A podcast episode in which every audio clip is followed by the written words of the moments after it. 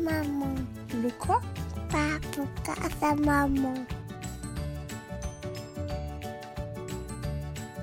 Tu écoutes le podcast à maman et tu as bien raison. Ici, on parle parentalité, maternage, vie de maman et vie de femme et vie de famille, le tout avec une grande honnêteté. Bonjour à toi, merci de me retrouver dans ce podcast à maman. Ça fait deux mois qu'il n'y a pas eu de podcast. J'ai voulu poster un épisode la semaine dernière et ça a pris deux, ça, ça prenait deux jours et j'y étais encore. Ça arrivait à 75% et ça se remettait à zéro. Et finalement, au bout du troisième jour, je me suis dit, il doit y avoir une raison, c'est pas possible. Euh, c'est trop long, c'est trop écrit, c'est trop de blabla. Euh, finalement, je ne le partagerai pas. Je l'ai, il est là. Il veut pas monter sur le site internet, monter dans le sens euh, upload. Il ne veut pas grimper sur le site. T'imagines sur SoundCloud Donc du coup, ce qu'on va faire aujourd'hui, c'est que euh, je vais t'expliquer pourquoi,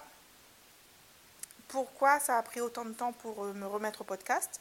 Euh, j'ai pas décidé d'arrêter, j'ai pas voulu arrêter. Mais la vie, hein, il paraît que la vie, c'est ce qui arrive quand tu es occupé à, à rêver à des plans, à, te- à faire des plans, à écrire des plans. Donc euh, ouais, la vie est arrivée. J'enregistre ce podcast avec Gabriel qui est pas loin de moi, donc tu vas l'entendre courir, tu vas l'entendre rigoler, tu vas l'entendre sauter. Euh, c'est possible. Mais si je le fais pas maintenant, euh, à force d'attendre le bon moment, je le ferai jamais en fait. Alors, en mai, on a déménagé. On avait sacrément bien préparé Gabriel à ce déménagement. J'avais pris des bouquins, je lui racontais des histoires. On avait prévu enfin, plein de petites choses, de petites étapes pour l'accompagner dans ce déménagement. Et finalement, quand on a déménagé, le jour est arrivé. Euh, après le déménagement, une fois qu'on avait fait tous les cartons, il a eu sa chambre, il a eu son lit, euh, tout ce que beaucoup attendaient, hein, qu'il ait enfin sa chambre, qu'il ait enfin son lit, il allait mieux dormir, il allait enfin arrêter de dormir avec nous. Et puis finalement, on s'est rendu compte que ce petit être humain, qui est mon enfant, que j'ai décidé d'avoir et que j'ai décidé, euh, dont j'ai décidé de m'occuper et dont je me suis occupée à plein temps pendant trois ans, eh ben, il s'en fout d'avoir un nouveau lit, il s'en fout d'avoir une chambre à lui, il s'en fout d'avoir... euh, il s'en fout, il s'en fout, il s'en fout. Le plus important pour lui, c'est d'avoir ses repères, sa maman et son papa. Le reste, il s'en fout. Donc on a vécu un mois assez difficile où il pleurait quasiment tous les jours. La moindre chose était euh, ben, motif à pleurer. Des fois, on sortait de notre nouvel appartement, là, on revenait et il me disait non, pas cette maison, pas cette maison. Il hurlait parce qu'il voulait pas y revenir. Euh, quand on allait dans l'ancien quartier, parce qu'il était toujours à la crèche, j'ai voulu qu'il garde ses repères. On allait à la- à l'ancien quartier. Et euh, si par malheur, euh, par habitude, hein, des fois on oubliait, puis on passait dans la rue où on habitait avant, et là il pleurait, pleurait, pleurait, il n'était pas bien, il était malheureux. Pendant tout le mois que ça a pris pour qu'il s'adapte, il ne touchait pas à ses jouets, à ses anciens jouets, enfin les, des jouets qui étaient dans l'ancienne maison. Il ne touchait pas à ses livres. Donc c'est pour ça que j'avais une maison bien rangée en fait, c'est qu'il ne touchait pas à ses affaires. Euh, il lisait pas, il jouait pas comme il faisait avant. Il me demandait pas de lire 10-20 livres à la suite. Il était, euh, voilà, il avait un placard dans sa chambre, la nouvelle chambre. Et pendant tout un mois, il s'est appliqué à euh, réparer ce placard. Il me disait, il fait des travaux dans ce placard. Et euh, ce qui a rajouté de la pression aussi à ce déménagement, c'est que on a été euh, volé, donc nos affaires ont été volées dans, un sac à mon mari, nos papiers d'identité, les clés de l'ancien appartement, plein plein de choses qui ont fait que, ben, en même temps que lui avait beaucoup besoin de nous, ben, on était très occupés à gérer euh, des imprévus et de l'administratif, à passer des appels à gauche, à droite. Donc là aussi, il pleurait beaucoup. Et du coup, euh, ça a été très, très, très intense.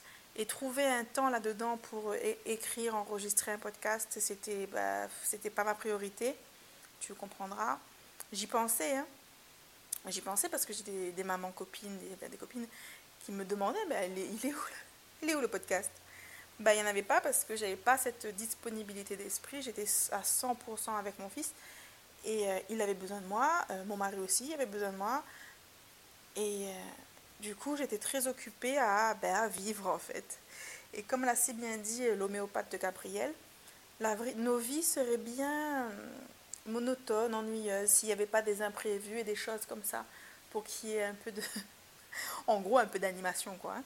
Mais ça a été très très intense et assez difficile pour nous. Il y a genre deux ou trois semaines, deux semaines peut-être, je vois mon fils prendre des livres, les amener à côté de moi et il me dit Maman, lis ça. Et ben, j'étais émue. J'étais émue parce que j'ai senti que ben, en fait, il n'avait pas changé euh, de centre d'intérêt, tout ça, juste il n'était pas prêt. Et ce jour-là, quand il m'a redemandé de lire des choses, qu'il m'a amené plein de livres, j'ai commencé à avoir des jouets dans le salon et tout, je me suis dit, ben voilà, il reprend, il reprend goût à, tout ce qu'il aimait avant de venir ici, ça veut dire qu'il s'est adapté aussi, il a recommencé à, enfin il a recommencé, ben, il dort avec nous, hein.